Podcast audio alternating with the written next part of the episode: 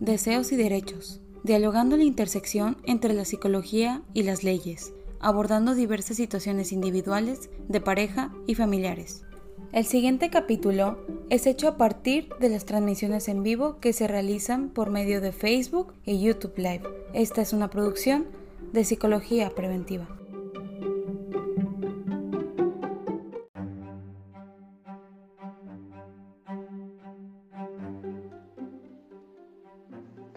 Hola, bienvenidos a su programa de Deseos y Derechos. Tenemos el honor de dar la introducción a uno más de los programas y de los lives que tenemos dentro del canal de Psicología Preventiva y Psicoterapia.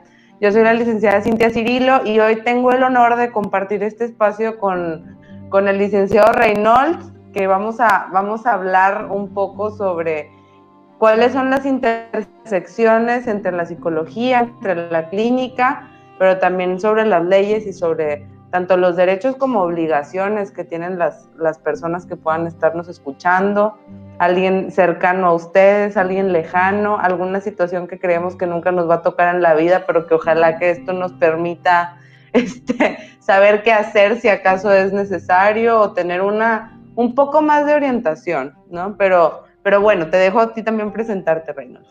Hola Cintia, buenas tardes. Este, un gusto aquí ir terminando la semana. Es viernes y el cuerpo lo sabe. No nos podemos salir de aquí de nuestros encierros, ¿verdad? Pero, este, pues bueno, uno puede tener actitud de viernes, esté donde esté, porque al final de cuentas, pues es una actitud de viernes. Claro. Y, la podemos tener hasta el lunes, pero bueno, para eso a lo mejor vamos a necesitar este, un poco más de terapia. Em, ¿Qué te digo? Buenas tardes, me encanta estar contigo. Este, ahorita que estabas hablando, decía, fíjate, es la primera vez del programa. Y digo, ya, ya a uno le quedan tan poquísimas primeras veces. Me da gusto, Bueno, este, sí, eh, pues bueno, ya, ya hemos estado colaborando en, algunos otros, en algunas otras cuestiones. Este, yo tengo un programa con la licenciada Cristina Kennington los lunes, muy interesante, muy bueno, a las 11 de la mañana, véanos. Ya tenemos ahí un público este, que nos echa porras si nos, acá vamos a tener otra oportunidad para ir cerrando la semana. Y sí, exactamente lo que estaba comentando la licenciada este, Cintia. Em, es importante que vayamos poniendo en contacto todas estas cuestiones de la psicología y el derecho, como partes de, de esta sociología, como partes de esta cultura eh, y como partes de que las cosas no solamente se arreglan de adentro, que es de cierta manera uno de los de los planteamientos de la psicología. Mm. Este, a veces con el solo hecho de la caída de 20 o con el solo hecho de, de, aceptar, no sé, muchas de las cosas que tienen que ver con psicología se pueden arreglar, pero se tienen que materializar. Y parte de esa materialización tiene muchas veces que ver con cuestiones de forma, no solamente de fondo. Y es ahí donde, donde el derecho, donde la comunicación, donde la mediación, eh, donde ponerlo en práctica, donde ver que no haya un conflicto fuerte de, con, con, con la ley o con, o con la estructura social, al menos la que tú estás, una, una oportunidad mejor para poderse llevar a cabo, ¿no? Este, a veces pareciera lo contrario, sin embargo, es, nosotros hemos visto que es este, algo completamente complementario. Sí. Así es. Y bueno, a quienes no nos han visto, quienes a lo mejor algunos sí nos han visto, a lo mejor algunos no saben qué somos, qué hacemos, por qué hoy nos dieron ganas de platicar sobre este tema, que sí es bastante complejo, ¿no? Pues porque estamos Afortunadamente es bien padre encontrar con quién trabajar en disciplina y en, interdisciplina, perdón, y poder, poder trabajar en conjunto, pero no es, no es un tópico sencillo. Y bueno, Em, yo soy psicoterapeuta, trabajo con pacientes de diferentes edades y por diferentes situaciones, pues me he tenido que topar con momentos dentro de la clínica en donde, pues definitivamente a veces es muy necesario poder hacer uso o, o tener un entendimiento más amplio de qué es lo que sucede dentro de las normas o dentro de las leyes, sobre todo cuando ya la situación no basta con que uno quiera cambiar las cosas o que con, las herramientas propias podamos hacer uso para poder mejorar nuestra situación familiar, de pareja, nuestra situación personal y donde en ocasiones necesitamos que entre una legalidad que nos permita eh, pues tener una mayor calidad de vida, un funcionamiento mental más adecuado, una serie de situaciones, ¿no? Eh, y, en ocasiones hablar de las leyes o hablar de lo judicial o hablar de abogados nos da miedo y nos da hipocondría y ya no queremos saber nada en absoluto. Y en ese sentido a mí me gusta mucho dialogar con Renault porque no nada más es abogado, sino que además tiene una especialidad en mediación y de cierta manera creo que nos permite aterrizar y encontrar herramientas mucho más tangibles para poder defendernos cuando tenemos una situación en donde necesitamos eh, alguna asesoría o algún uso de, de, la legalidad, pero también entender un poquito más y bajar un poquito más el lenguaje de las normas y de las leyes para, para que no nos cause tanto susto, que sí asusta, pero si nos informamos es más fácil, ¿no? Es súper interesante lo que comentas, este, ese vínculo entre tú dices, oye, una persona cuando toma terapia, y yo mismo pues he sido paciente de terapia durante muchísimos años, luego ya me irán conociendo y verán por qué y verán si me arreglé o más o menos, o estoy en proceso. este, al final de cuentas es un proceso, ¿no? Pero este, cuando llegas a terapia, una de las cuestiones es hacerte responsable de tus cosas, de tus temas, de tus emociones, de tus acciones, pudiéramos decirlo así como de una manera muy simplista. Sin embargo, pues hay un mundo, o sea, no todo es el consultorio terapéutico, hay que salir a la calle y ejecutarlo. Y en esa ejecución volvemos a estar con la familia, volvemos a estar en el trabajo, volvemos a estar en la estructura social, la estructura legal, que no necesariamente uno puede cambiar, es como cuando vas a un retiro y el retiro es como muy fuerte y tú sales así todo motivado y entusiasta para ahora sí comerte el mundo a mordidas y resulta que sales al mundo que está pues muy, muy similar. Y ese mundo pues tiene mucho que ver con, con las estructuras normativas, no solamente legales, sino también morales, sociales. Este, hay normas en todos lados, hay normas en el trabajo, hay normas en las relaciones de pareja. Y bueno, este, ese punto de contacto tú dices, es muy valioso para, para un psicólogo y da miedo para un psicólogo o para un paciente meterse a temas legales. Es lo mismo al revés, o sea, la gente llega por necesidad por lo general o algunas personas bastante más preventivas a temas legales, eh, especialmente cuando, cuando ven temas de mediación, este, que pudieran llegar a ser preventivos a, a resolver algo que a lo mejor todavía no está ya. Y también hacer el paso hacia la terapia pudiera ser difícil, pero yo, yo que he estado adentro, este, que soy abogado de tiempo completo, mediador de tiempo completo y que he estado dedicándole durante mucho tiempo y uno de mis hobbies es precisamente la psicología, podríamos hablar de que es sumamente valioso, aunque al principio de miedo, dar ese paso de conocerte más, de aprender, de tomar terapia.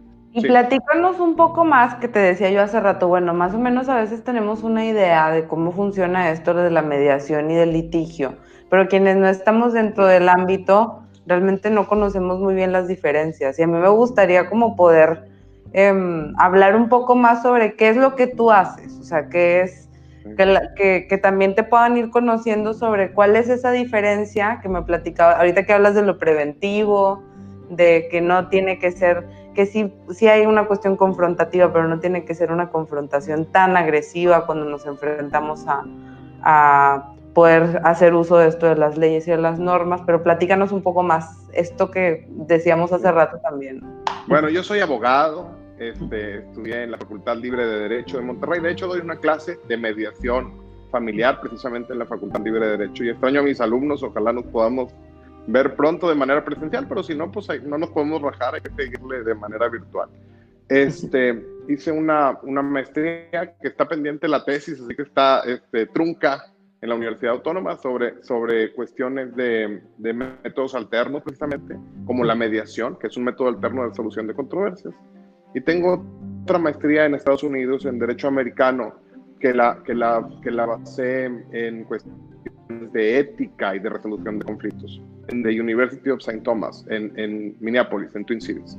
Entonces, bueno, eso es como mi, y siempre me ha llamado mucho la cuestión este, social, soy rotario, me gusta mucho ayudar a la sociedad. Desde esa perspectiva, este, de hecho, este año me toca ser presidente de mi club, el Country, Eh, y pues sí, tenemos un impacto importante, siempre estamos tratando de ayudar a la gente que está en una situación más vulnerable. Te hablo un poquito de, de esto más que por presumir, que sí estoy muy orgulloso de las cosas que he hecho, por plantear un perfil, ¿no? Al final de cuentas, lo que yo quiero y lo que yo soy, y desde que me acuerdo, desde casi que era un niño, era ver oportunidades dentro de los problemas, era tener, este, ir... Eh, atesorando y utilizando herramientas que me ayudaran a la resolución de conflictos, a resolver cosas, a arreglar cosas. ¿sí? En el caso del derecho y el caso de la mediación, ambas son métodos, uno el método tradicional, el derecho en sí, el litigio, la contienda, el método tradicional de resolución de conflictos, y la mediación y la negociación, un método que se le llama alternativo, alterno de solución de conflictos. Aunque hablamos de solución de conflictos, muchas de estas cosas se podrían utilizar incluso antes de tener conflictos estallados en sí. Podrían ser preventivos. Lo que pasa en la cultura mexicana y en la cultura, pues en el humano en general, pero en la cultura mexicana es muy, muy este, determinante, que llegamos a ser bastante reactivos y no atendemos una situación sino hasta que ya tronó o hasta que duele mucho llega a pasar que yo, yo quiero pensar que en el caso de un psicólogo también, un, paciente se va a animar a tomar terapia cuando está después de una crisis de ansiedad, ¿verdad? O de una depresión fuerte. Cuando, bueno, los problemas estaban desde antes. Es igual en el derecho, cuando te demandan es cuando contratas un abogado, es igual con el dentista, hasta que te duelen los dientes es cuando uno va a dar al dentista y a veces no somos tan preventivos. Dime, Cintia. Sí, y pienso que, que una de estas pues, situaciones es que hay ocasiones en las que procrastinamos estas herramientas que tenemos para cuidarnos o, aplazamos, por ponerle otra palabra, estas herramientas o estas formas que tenemos de, cuidarnos para no tener que luego defendernos, ¿no? Pero hay ocasiones en las que sí nos necesitamos defender. Y, pienso que uno de los objetivos que tenemos de este, de este programa que en ese sentido nos gustaría también escuchar si ustedes tienen una pregunta, si les interesa o tienen alguna situación que quieran que, que vayamos retomando durante el programa, pero es brindar ciertas herramientas que permitan informarnos sobre qué recursos yo cuento en mi casa para poder cuidarme, qué cosas me conviene que tenga cuidado para poder eh, encontrar las mejores vías en las cuales pudiera yo enfocarme si tengo alguna circunstancia, pero también con qué autoridades me necesito acercar, con qué profesionales me puedo acercar en dado caso de que yo tenga una situación difícil, ¿no? Y esto, algo que, que platicábamos Reynold y yo fuera del de, aire, es que en muchas ocasiones, por ejemplo, como, como, tanto él como abogado, como yo como psicóloga, necesitamos entender, por ejemplo, cómo están hechas las normas para poder generar una estrategia más adecuada incluso para el trabajo con el paciente, ¿no? Si yo no conozco cómo funciona, pues no le puedo decir al paciente todo está en tu cabeza cuando realmente hay una situación que el paciente se puede enfrentar cuando... Y al revés igual, porque todo puede estar perfecto en papel, bien bonito y todo así, este, un contrato que, que así nos sacamos un 10, que, que es una obra de arte, pero resulta que las estructuras mentales de una persona pues te dijo que sí, pero no, te, pero no está comprometida con la situación y por lo tanto no la va a llevar a cabo. ¿sí? O a lo mejor estás enfrentando a gente que tú ya sabes que tiene un nivel ético, un nivel de cumplimiento, de, auto, de cumplimiento espontáneo bajísimo porque tiene unos antecedentes ya en esa línea y entonces necesitas establecer dentro de ese acuerdo, dentro de esa sentencia, eh, unas, em, unas normas que en caso de incumplimiento se genere em, un castigo directamente, porque entonces va a haber gente que solamente con castigos es como, es como actúa. Y así, o sea, entonces necesitamos ambas partes, o sea, irlas modelando, irlas acoplando y entenderlas, o irlas entendiendo. Y si no las entendemos, que además es imposible, o sea, conforme vamos avanzando en, en la especialidad de algo, uno cuando empieza a conocer algo, cuando está en la secundaria y dices, no, yo, yo sé todo, o en la prepa, y luego te metes a la universidad, y luego a la especialidad, y luego tienes una práctica profesional, y conforme vas avanzando te vas dando cuenta que cada vez sabes menos, ¿no? O sea, y no es que sepas menos, sabes más, pero estás más consciente de las cosas que no sabes. Entonces, bueno, pues desde esa perspectiva es súper valioso. Claro. Sí, pienso, por ejemplo, cuando uno está trabajando con un paciente, tienes que tener mucho cuidado de la estrategia que vas a seguir y de no abrir puertas antes de lo necesario y de abrir puertas para que se pueda dar lo necesario, ¿no? Eh, y por ejemplo, algo que me deja, no sé si alguien de los que nos está viendo tuvo oportunidad de ver los programas que hicimos sobre abuso sexual, pero por ejemplo, este es un, ese, ese fue un tema en el cual nos queda muy claro cómo también para poder hacer un acompañamiento dentro de lo subjetivo, dentro de las emociones que vive una persona a través de un proceso eh, tan complejo como el abuso, tenemos que saber qué es lo que se puede presentar, ¿no? Cuáles son las situaciones a las cuales se puede enfrentar para también poder hacer un acompañamiento. Y yo hablo desde el tema psicológico, pero creo que yo también invitaría a que si conocemos una persona que está en una situación en la cual está atravesando por un tema legal o está atravesando por algo en donde sería conveniente empezar a pensar o empezar a enfrentarse a introducir alguna cuestión legal, es, yo creo que de, no sé si vital, vital sí, dilo bien. Pero... Yo pienso que sí, ¿eh? O sea, yo pienso que sí. Y si, y si, si termino tu argumento, la gente que estamos operando temas de justicia, yo pienso que deberíamos estar en terapia.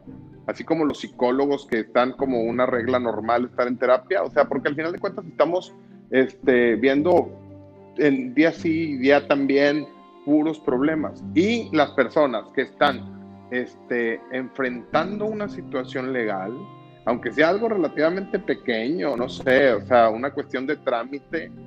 Eh, hace rato hablábamos de un caso de una herencia, pues pareciera que es un trámite, ¿sabes? Pero sin embargo, hay un montón de cuestiones implícitas de relaciones, desde la relación con la muerte, desde este, las relaciones familiares y quién te apoya, quién no te apoya.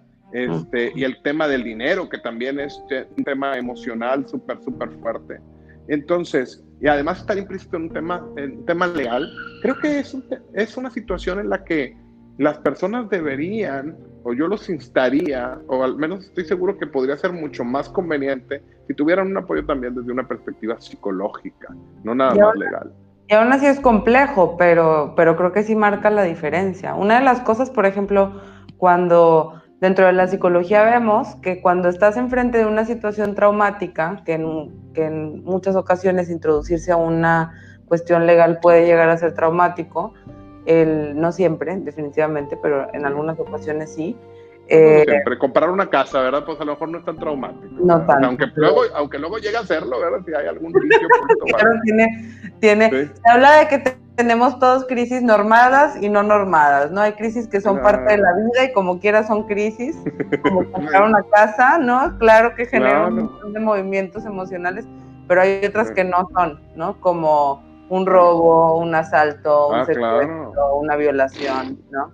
y en ese sentido, por ejemplo, cuando estamos al frente de situaciones como esas, que creo que estos temas vamos a ir abarcando dentro de este programa, poco a poco se los vamos a ir deshilachando porque son, hay un montón de cosas no, son gigantescos y algunos están a la vista. Por ejemplo, cuando hay un abuso respecto de un menor o de un, sí, eh, el solo hecho de estarle explorando y volviendo a explorar y volviendo a preguntar sobre la situación traumática, eh, de cierta manera es revictimizarlo, porque es traer al, al, momento presente todas esas situaciones, esas sensaciones que, que son inconvenientes, que son incómodas. Y a lo mejor no es la forma más adecuada porque pues este, se requiere, hay ciertos protocolos. Eh, pero sin embargo va a haber otras cuestiones que, que tienen implicaciones legales y psicológicas inmersas unas con otras y que no estamos tan conscientes como en esa. En esa la ley lo protege, hay protocolos, este, hay que victimizar al niño. Y como quiera se hace, ¿sabes? O sea, porque al final de cuentas es distinto el deseo, la ley y la forma de ponerla en práctica. Este, no, no necesariamente el, derecho, el deber ser es lo que termina sucediendo. Y sin embargo, ahí hay algo de protección.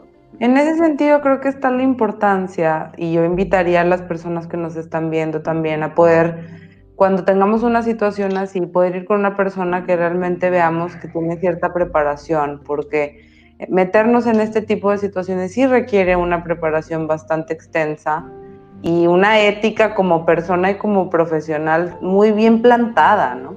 Que ahorita que, hablábamos del tema de las crisis, es que cuando hay una situación crítica, salen, se destapa la cloaca de todas las situaciones familiares, personas. O sea, por ejemplo, pienso tan sencillo, ¿no? Un juicio en muchas ocasiones no lleva un mes, ¿no? Hay ocasiones casi ninguna, sí. En las que puede llevar hasta años, ¿no? Entonces. puede llevar años, sí. La, la, simple tolerancia de poder llevar un proceso largo, de estar metiendo papelería, de estar haciendo estas cosas, requiere un acompañamiento y requiere cierta persistencia que es necesario. Yo invitaría así a hacer esta denuncia y así podernos meter en, en estos temas cuando sea necesario, ¿no? Pero implica un esfuerzo psíquico bastante importante, ¿no? Entonces, en Desde la perspectiva de la ambigüedad, fíjate, te interrumpo un poquito, la, la ambigüedad, el solo hecho de no saber qué es lo que va a pasar. A los humanos nos gusta ponerle nombre a las cosas. Si te das un beso con un amigo y le dices, ¿qué onda? ¿Qué somos? O somos unas personas que se dieron un beso, ¿verdad? O sea, no, no, dime si somos novios o no, para ver si les digo si me regreso. Y entonces, eh, y cuando estamos en una situación jurídica, que a lo mejor vamos a estar durante varios meses, años, en, el, en un cierto proceso, es difícil saber cuál va a ser la conclusión necesaria.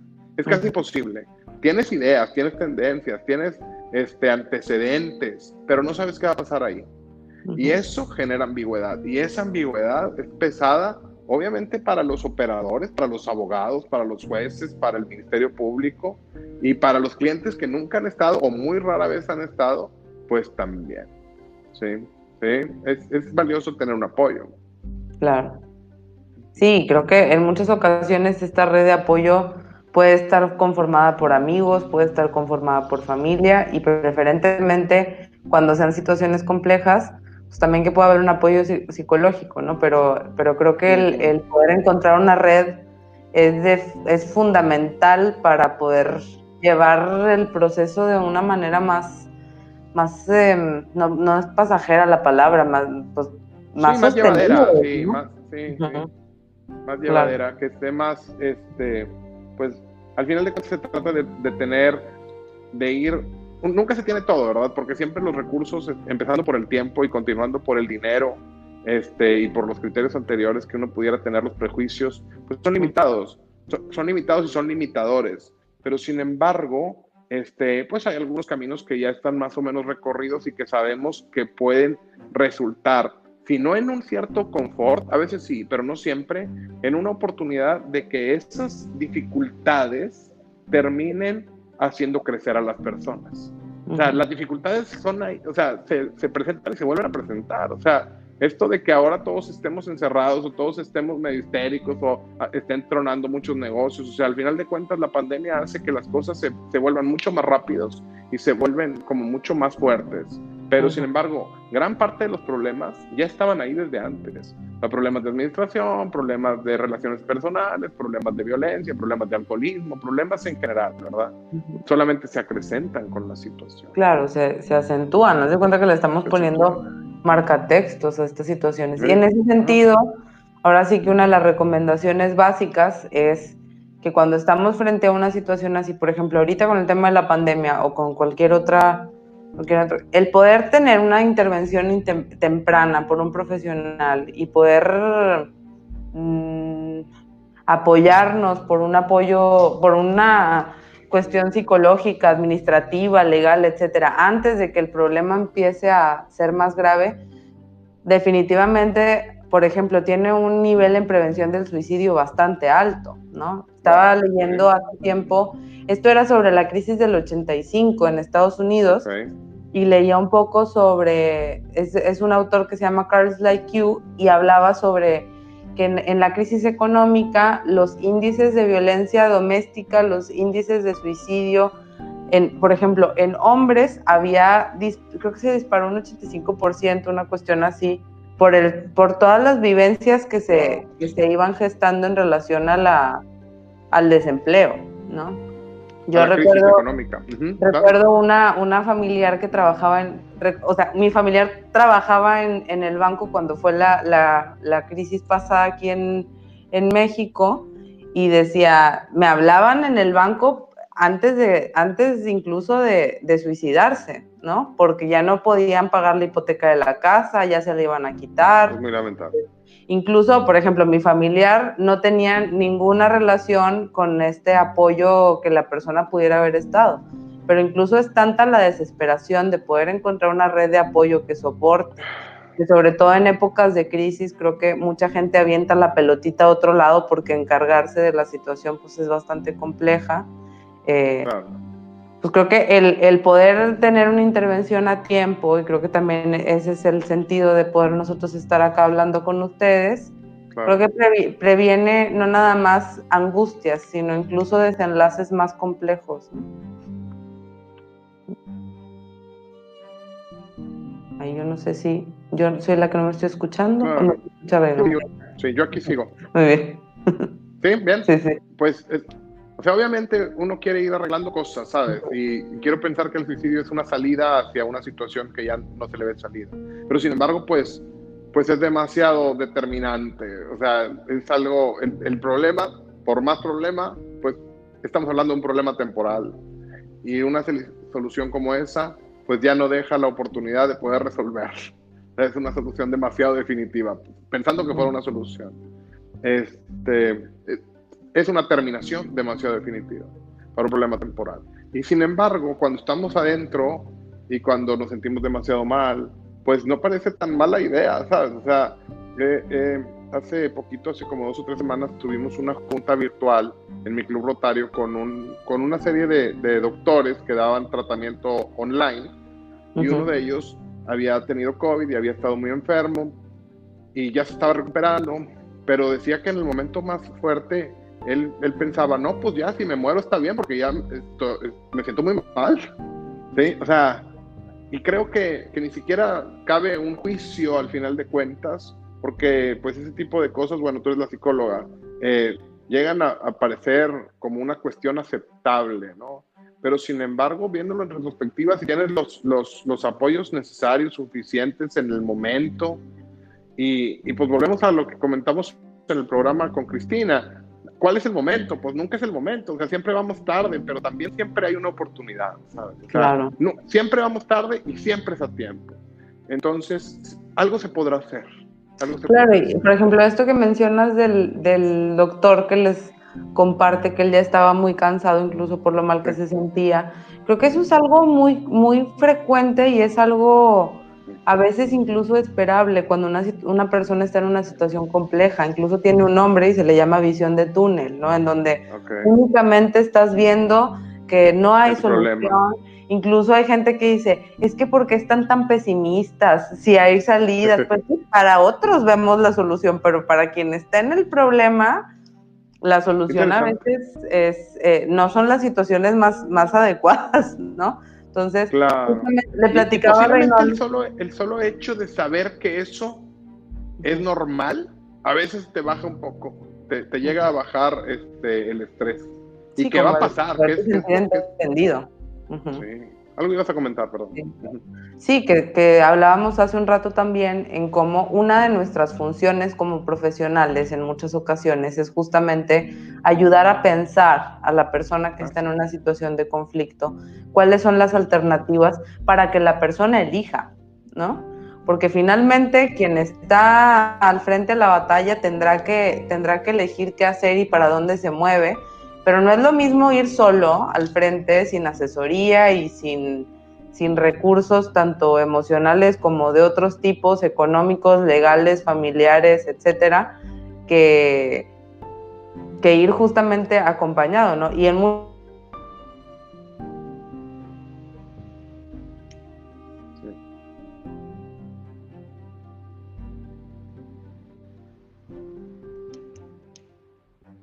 bueno, como que se corta un poquito, pero al final de cuentas es este súper interesante y súper relevante esta cuestión del contacto entre la psicología y el derecho en sus diferentes versiones, en sus diferentes situaciones. Y pues yo no sé si, si nada más yo soy el que no veo a Cintia o si ella tampoco me ve, ya no supe cuál fue de los dos el, el, el teléfono que falló, pero sin embargo cada que pasa este tipo de cosas, a mí me gusta reflexionar acerca pues de nuestro tema, de nuestro tema que es precisamente resolver cosas y que las cosas no salen bien. No salen bien o a veces no salen bien al menos a la primera. Sin embargo, con todo y que no salgan bien, aunque sea este, no salen como estaban planeadas, hay posibilidades.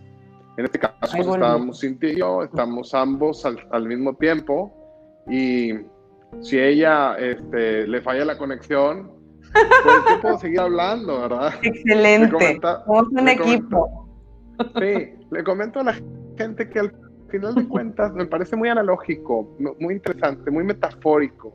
El hecho de que, de que okay, se cae tu conexión, hace rato en la mañana este, se, se cayó la mía y las cosas no salen perfectas, ¿verdad? Y, y, si salieran perfectas, ni tú ni yo tendríamos trabajo. Bueno, nos pondríamos a vender fruta, ¿verdad? O sea, nos pondríamos. Posiblemente tendríamos, pero de otra cosa. Seguramente tendríamos jale. Bueno, casi seguro. Sí, algo, algo nos inventaríamos. Este, pero no sería de esto.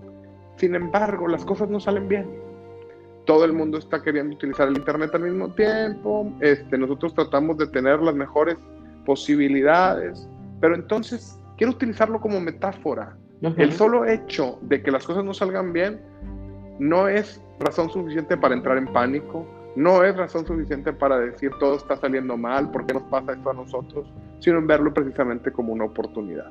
ese es básicamente el planteamiento, no, no solo como abogado, sino más como mediador y pues que como, como humanista, ¿sabes? O sea, que al final de cuentas es lo que nos conecta.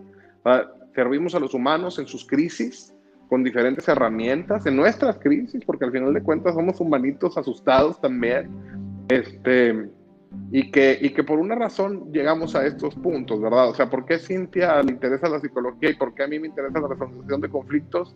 Pues posiblemente tenga que ver con nuestras propias historias. Claro, este, definitivamente. sí. Pero como incluso... Y yo creo que hablando de este la metáfora, de cómo las propias experiencias a veces permiten ir haciendo algo con eso, ¿no? O sea, poder, el, incluso hay, hay, una, una cuestión en la cual todos podemos crecer a partir de una crisis y en la cual ah, con ello podemos ir adquiriendo ciertas herramientas que nos permiten incluso salir fortalecidos de situaciones complejas. Ahora no sé si soy yo la que no me veo o es Reynold. Bueno, yo voy a seguir. Yo sigo. Eh, y una de las cosas que me platicaba Reynold un poco hace, hace un rato es que el que se me hacía algo bien interesante porque creo que tiene una conexión como muy directa con el trabajo que hacemos dentro de lo psicológico y de lo preventivo y es el trabajo preventivo dentro de, dentro de, la, de la ley también, ¿no? Que decía que hace un ratito estábamos hablando sobre cómo, cómo era importante el, hecho de hacer un trabajo preventivo también desde lo legal, ¿no? Y que a mí se me hace bien interesante porque dentro de lo psicológico, por ejemplo, cuando, cuando empezamos a pensar en, en intervenciones preventivas dentro de la psicología, pensamos en donde la intervención preventiva Incluso hay diferentes momentos de la prevención primaria, secundaria, terciaria, cuaternaria. Bueno, eso, eso se los contamos después. Pero el, siempre se piensa en donde la prevención actual puede estar atendiendo sí, un conflicto, pero está actuando a manera de trabajar en el pasado y a manera de prevenir el futuro, ¿no? Es una intervención como este, multilateral. Y, a mí se me hacía interesante también cómo tú hablabas de la prevención dentro de lo legal, incluso que tú te centras en la mediación, que eso es antes de llegar al litigio o a lo que conocemos comúnmente como ya entrar al lado y a pelear, ¿no? Fíjate que es interesante porque yo estoy en una etapa intermedia entre cuando ya un conflicto estalló y cuando todavía no se judicializa o, se, o está en las unas etapas eh, primarias de judicialización, por decirlo de alguna manera, cuando el conflicto todavía se puede hablar entre las partes, o a veces cuando ya se cansaron de pelear y vuelven a tener ganas de hablar. Sin embargo, pudiera haber otro momento este, donde hubiera eh, mayor prevención, que es cuando todavía no se tiene el problema. Y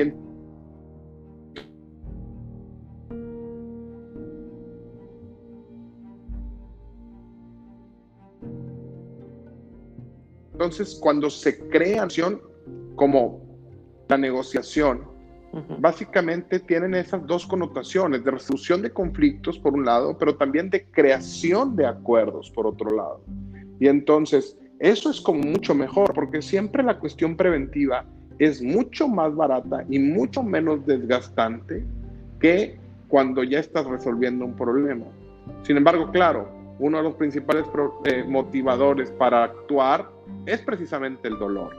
Entonces es cuando ya tienes dolor, cuando ahora sí te avientas, o sea, hasta que ya te demandaron, hasta que ya te denunciaron, hasta que ya te corrieron, hasta que ya no te dejaron ver a los niños, por decir algunos ejemplos bastante típicos. Entonces, este, ponerte de acuerdo con un... Sí, adelante. En ese sentido yo pienso cómo hay ocasiones, incluso dentro de nuestra cotidianidad, cómo no estamos atentos a pensar en qué cosas empiezan a gestar dolor. Y ah, nos enseñan a prestarle atención al dolor hasta que es un dolor muy intenso y muy grave. Y hablo también, por ejemplo, de los dolores emocionales, ¿no? En cuanto a poder empezar a tener esta intuición cuando algo no... Y siempre, por ejemplo, pensaba en, el, algo que comúnmente nos dicen, es que yo algo ya intuía que no iba bien, yo algo ya sabía, me daba un mal sabor de boca no sabía si era mi sexto sentido o era otra cosa. No me suena, no me suena. Algo ya me hacía sentir raro. Y eso es sumamente importante como poder aprender a reconocer estas mismas señales que nos da nuestra intuición, porque la intuición no es algo mágico, la intuición es un conjunto de conocimientos interpersonales, sociales, comunitarios, etcétera, que interactúan y nos permiten en determinado momento al enfrentarnos con cierta situación y poder decir, ay, hay algo aquí que no me cuadra, ¿no? Es como, una, salida rápida, ¿verdad? Como un shortcut, un, paso rápido hacia algo. A veces hay que tener cuidado con ellos porque pudieran ser prejuiciosos. No, me cae mal la gente de tales características sociales o culturales o de color de piel. Pues llega a ser una locura este, que no tienen tanto sentido. Pero sin embargo, muchas de las cosas, al menos de en primer, para tomar decisiones rápidas, cuando no tienes suficiente información, que es además muy común, la intuición, y, el, y, no decir, ah, no es mi intuición y ya le creo al 100%, pero sí es no, pero... poner atención ahí, poner atención en eso. Algo está pasando. Me decía una persona hace poco, es que, no sé, pero cuando me siento muy mal empiezo a pensar puros pensamientos catastróficos. Y yo decía, sí, están muy catastróficos los pensamientos, pero esos pensamientos están hablando de algo, ¿no? Estos contenidos de pensamiento están hablando de algo que no se permite pensar en otras situaciones menos críticas, ¿no? Entonces, ahí hay que atacar, ¿no? Claro. No atacar, sino entender, ver por qué están ahí, por qué están apareciendo, porque es, es como una señal que está, que está surgiendo. Algo hay.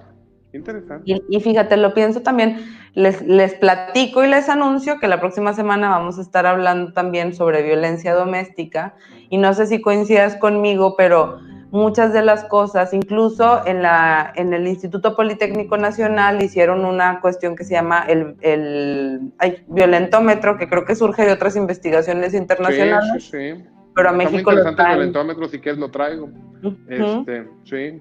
Eh, pero eso habla de cómo es tan frecuente que la situación de violencia pasa por situaciones casi intangibles y va subiendo y va subiendo y va subiendo y va subiendo el termómetro y aplica casi como el, como la metáfora de la ranita, ¿no? Que está dentro de la olla caliente.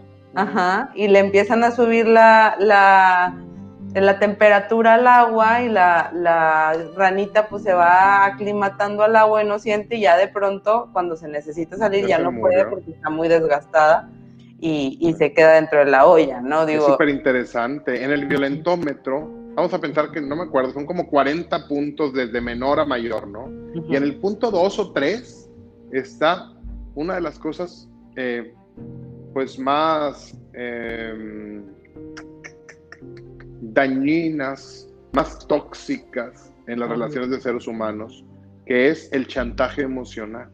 El chantaje emocional se utiliza tanto y está tan normalizado que ni siquiera nos damos cuenta que es violencia. Qué bueno que lo pusieron en el violentómetro. Y la realidad es que sí, lo pusieron muy abajo, por lo normalizado. El chantaje emocional es una cosa fantástica, interesantísima, porque es una violencia que se ejerce desde la posición de víctima. O sea, la víctima es la que está agrediendo. Alguien se pone en sí mismo en una posición de víctima y desde ahí agrede y hace sentir a los demás y manipula a los demás. Y eso no lo digo nada más yo, John Gottman, que es uno de los principales especialistas de pareja, que es al final de cuentas mi tema, el tema familiar, el tema de relaciones de pareja, habla de que eso es uno de los jinetes del apocalipsis en las relaciones de pareja. Él lo menciona así. Y bueno, sí, la próxima semana vamos a estar hablando bastante más de la violencia doméstica, un tema muy, muy actual, muy triste. Necesario de este, hablar en estos tiempos. Necesario de hablar. De, encierro, ¿no? Claro. Pero justamente esto creo que nos va hablando de, cómo ah, mencionas este término del, normalizar la, violencia, ¿no? Y, y cómo en pues desafortunadamente también vivimos en una, en una sociedad o en una cultura en la cual es muy fácil dar por algo, porque la norma, porque la mucha parte de las personas ah, llevan a cabo este tipo de conductas. Y eso creo que son como confusores a la intuición, que justamente la intuición a veces creo que es una herramienta interna de autoprotección importante y que estas situaciones normalizadas no permiten prevenir cuando esta intuición nos está nombrando, nos está advirtiendo de que hay algo que necesitamos empezar a accionar de manera distinta o que necesitamos empezar a poner límites de autoprotección. Y hay ocasiones en las que no utilizamos esos límites hasta que tiene que llegar justamente una cuestión legal que pueda poner el límite. ¿no? Sí. Lo ideal bueno, precisamente nuestra idea de, de, normalizar, de desnormalizar, de cuestionar, porque sí, la intuición va a ser útil, utilísima para muchas cuestiones, para muchos temas, y nos puede llegar a salvar la vida. Eso está clarísimo, menos para mí, y sí, bueno, hay investigación en relación a eso. Pero sin embargo, por el otro lado, cosas que no nos salten a la vista pueden llegar a ser muy problemáticas. Y bueno, aquí las vamos a empezar a ir tratando de desmembrar, de cuestionar, de investigar, de pues comentar. Así es. Para irlo resolviendo lentamente. Sí, claro. Y bueno, el interés también es poder hablar justamente de estas herramientas y, y, también creo que en ocasiones nos ven profesionales de la salud mental y ahora que estás tú colaborando con nosotros seguramente también nos verán profesionales del derecho, ¿no? Entonces, justamente hablaba Reynold de cómo cómo es súper importante también atender a cómo nosotros nos empezamos a sentir como profesionales al estar al frente de estas situaciones. Los abogados vamos a tratar de sentir, de creer, estamos demasiado como orillados a ser estoicos, a no sentir, a no mostrar los sentimientos, todo nunca está pasando nada, pero sin embargo somos personas. Y este, el solo hecho de dejarnos ayudar pudiera ser difícil sin embargo, bueno, yo este, sugiero ampliamente que pues tomemos terapia, que hagamos lo que necesitemos para estar bien. O sea, uno de los puntos más importantes, y no solamente en el mejor interés del abogado, sino en el mejor interés del abogado, de su familia, de sus colaboradores, de sus clientes y de la sociedad en general, este, deberíamos de aceptar que no somos perfectos. O sea, bueno, es la cosa más obvia del mundo, pero hay gente que, que no se permite este, cierta vulnerabilidad, o sea, quieren, mostrarnos como, gremio este, sin ninguna posibilidad de vulnerabilidad. Y desde esa perspectiva de vulnerabilidad, pues poder este, generar mayor resistencia y poder estar, pues que, más resilientes, poder estar mejor más tiempo. Y pues por el otro lado, los psicólogos también necesitan abogados. No me queda claro por qué, pero sí. Y psicólogos también. Sí, psicólogos. Sí, es que es esta parte real en donde, por ejemplo, en el término de la de los afectos y de lo que uno siente cuando está al frente de situaciones conflictivas en donde estás rozando con el conflicto de manera constante y que hay veces que para poder encontrar una resolución lleva mucho tiempo, ¿no? Lleva mucho tiempo, lleva mucho esfuerzo, requiere mucha paciencia, requiere mucha tolerancia a la frustración de la persona que está al frente y de quien está apoyando, ¿no? Entonces, el estar tan advertidos de lo que uno siente cuando está al frente de una situación así, por ejemplo, al frente de un paciente que está viviendo una situación de una injusticia muy grande o que está cometiendo una situación de injusticia muy grande, ¿no? El, el poder realmente ser consciente de lo que uno está sintiendo en ese momento y poder encontrar otros espacios en donde poderlo trabajar o incluso hacer uso de esos, de esos sentimientos para poder ayudar a, movilizar lo que está ocasionando conflicto, no es algo sencillo. Y a mí se me hace bien interesante que Reynolds habla de cómo como profesionales también necesitamos ser conscientes de esta encrucijada en la cual a, veces nos encontramos al frente de la batalla y que, y que nosotros no somos los héroes, ¿no? podemos ser una herramienta de que facilita la resolución del conflicto, pero quien resuelve el conflicto es la persona que está al frente, ¿no? Y, teniendo también eso en claro, creo que hay herramientas, por ejemplo, de protección dentro de la psicología que te permite marcar cierta línea. Eh, cierta línea para protección del paciente y para protección a ti, que creo que se me haría interesante platicarles un poco más de qué es, qué es lo que pasa ahí, porque hay ocasiones en las que nos dicen los pacientes, pero no te quedas con todo lo que yo te estoy diciendo y no te lo llevas a tu casa. Y hay ocasiones, pero realmente sí hay ciertos recursos que nos permiten diferenciar un poco estos dos escenarios para poder dar un, un trato profesional y un trato distinto, ¿no? Sí, los psicólogos y los abogados y todos los profesionales también sentimos, pero también hay recursos que nos permiten trabajar con eso que sentimos para poder facilitar la, la misma resolución del conflicto. Roberto Durán nos está haciendo unos comentarios y dice, los derechos, los deseos no son derechos, los tres deseos, los tres derechos fundamentales es el derecho y a la propiedad privada y a la libertad. Con ellos naces y son inalienables. Hace rato platicábamos sobre este tema de los derechos y de el deber ser cuando a veces no se cumple, ¿no? Este, yo creo que Reynold nos puede, nos puede comentar un poco más en relación a Cortando, pero sí, bueno. Este, Pero, pero justamente. pero le, hablábamos un poco, Reynold y yo, cómo en ocasiones las leyes están escritas, pero en el, en el movimiento en el que se ejerzan y en el que se, se, cumplan hay una, hay, a veces hay una distancia grande y que es una distancia claro. que y en la forma de hacerlo, o sea, tú puedes tener derecho a la vida, pero ¿cómo se va a ejercer eso? Y creo que es... un derecho a la propiedad privada. Y cómo de cierta manera tú me complementas más. Dime, dime. Se, desfasó. ¿Cómo de cierta manera tú me complementas? Algo estás comentando. Ya lo escuché. Sí, que, pienso que, que, que, el tema, o sea, las leyes están escritas en una constitución, ¿no? Y cada estado tiene sus leyes y cada este, bueno, tú me complementas más sobre cómo están estructuradas en el sistema judicial. Cada país tiene sus constituciones, y, o sea, cómo, y esto creo que es lo podemos ir comentando durante los programas. Cómo, cómo es, cuáles son las, las leyes, cómo funcionan, qué pasa con un conflicto de leyes y algunas cosas, como bien dice Roberto, o sea, el derecho a la libertad el derecho, este, y va a haber alguna serie de garantías y de derechos humanos, por ejemplo, que son los que él está mencionando. Sin embargo, este, algunas cosas van a estar completamente entrecomilladas, ¿sabes? Va a haber un conflicto en el cual un derecho en sí mismo va a chocar con el hecho de, de la implementación de ese derecho. Este, poder decir, si tú piensas en los Estados Unidos para, para meternos ya en camisa, en camisa de 12 varas y que nos quiten la visa, ¿verdad? Este, sí, o sea, ellos piensan desde, desde ellos mismos que son la tierra de la libertad. Y sí, de cierta manera lo son. Sin embargo, eh, esa libertad en su propia constitución es solamente para sus ciudadanos, no para todos los humanos. Y así lo marca esa constitución.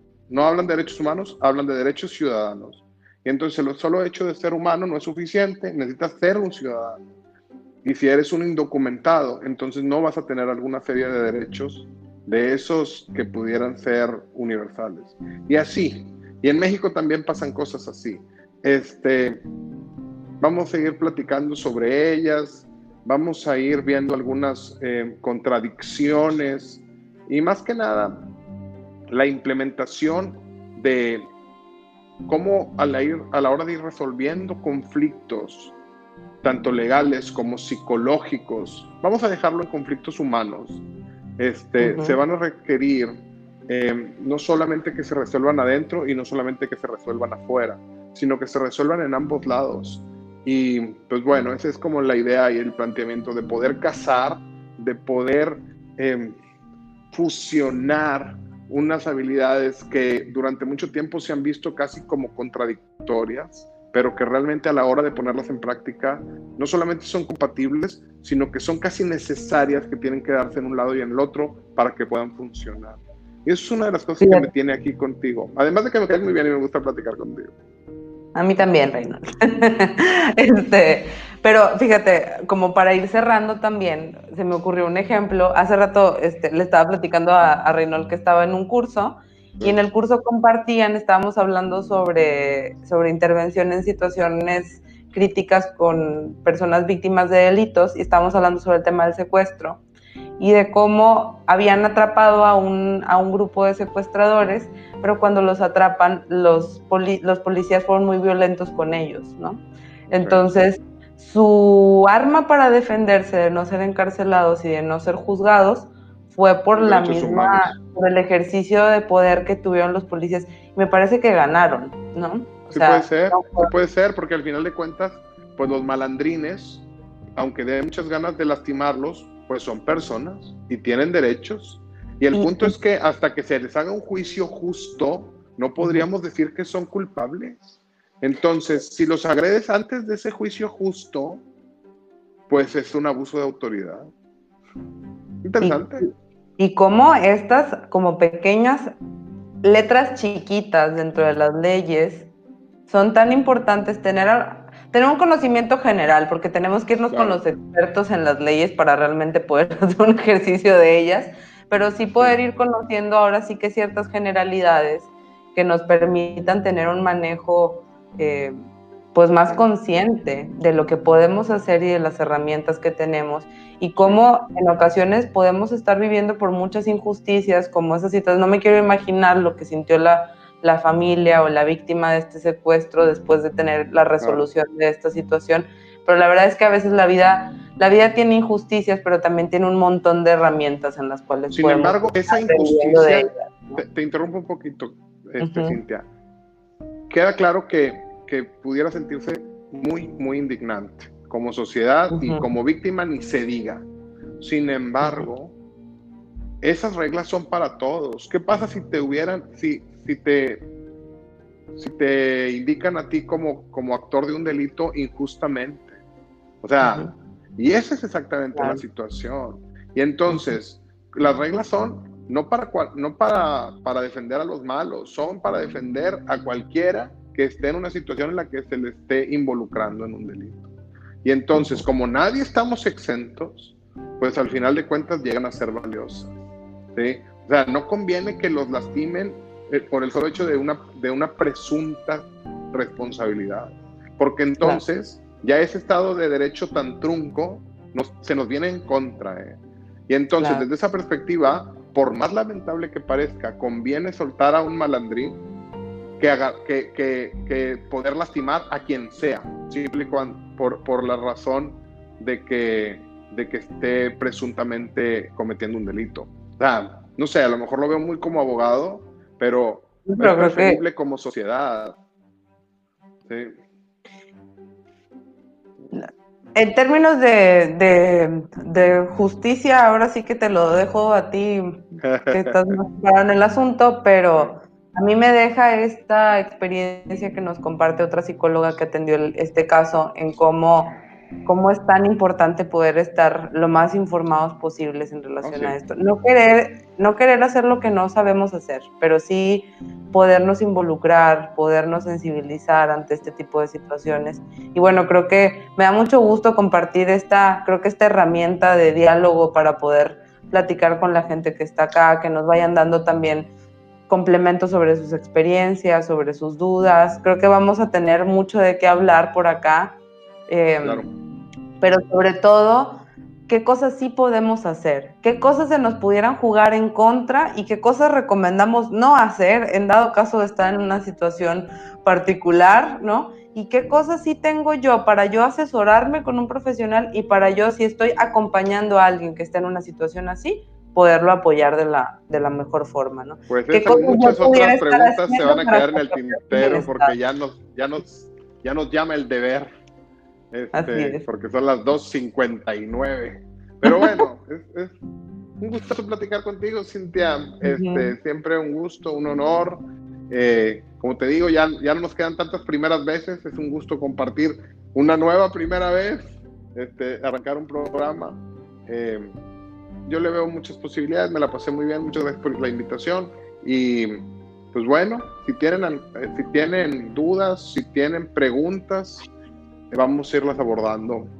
De eso es lo que se trata. No sé si quieras, Ah. este, Únicamente, la próxima semana vamos a estar hablando sobre violencia doméstica. Platíquenos qué es lo que quieren escuchar. Nosotros vamos a ir preparando algunos temas, pero nos interesa conocer si, si alguien tiene alguna duda, si alguien, si alguien quiere acercarse con Reynol, saben que pueden llamarle a, a este que es su celular. Si alguien necesita alguna asesoría psicológica, saben que nos pueden escribir, nos pueden contactar por nuestro teléfono, nuestro Facebook, la página web, en donde sea necesario. Y también si alguien que está viendo estas transmisiones necesita que lo, lle- lo acerquemos con algún profesional de los que estamos, eh, con los que estamos trabajando en la- nuestra serie de transmisiones, con toda confianza también nosotros los, los la vamos orientando. adecuada conmigo es, es por WhatsApp. Es común que no conteste, pero es común que sí conteste el WhatsApp y ya ponemos de acuerdo para una llamada. Excelente, muy bien. Bueno, Reynold, pues un gusto, como siempre. Nos vemos el viernes y a ti te ven el lunes en Malestar Familiar con Por Cristina. favor, ahí estamos. Que sigan bien. Un abrazo. Listo. Bye bye. Bye bye.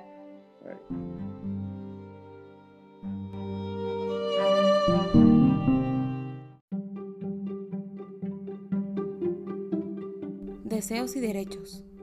Dialogando la intersección entre la psicología y las leyes, abordando diversas situaciones individuales, de pareja y familiares.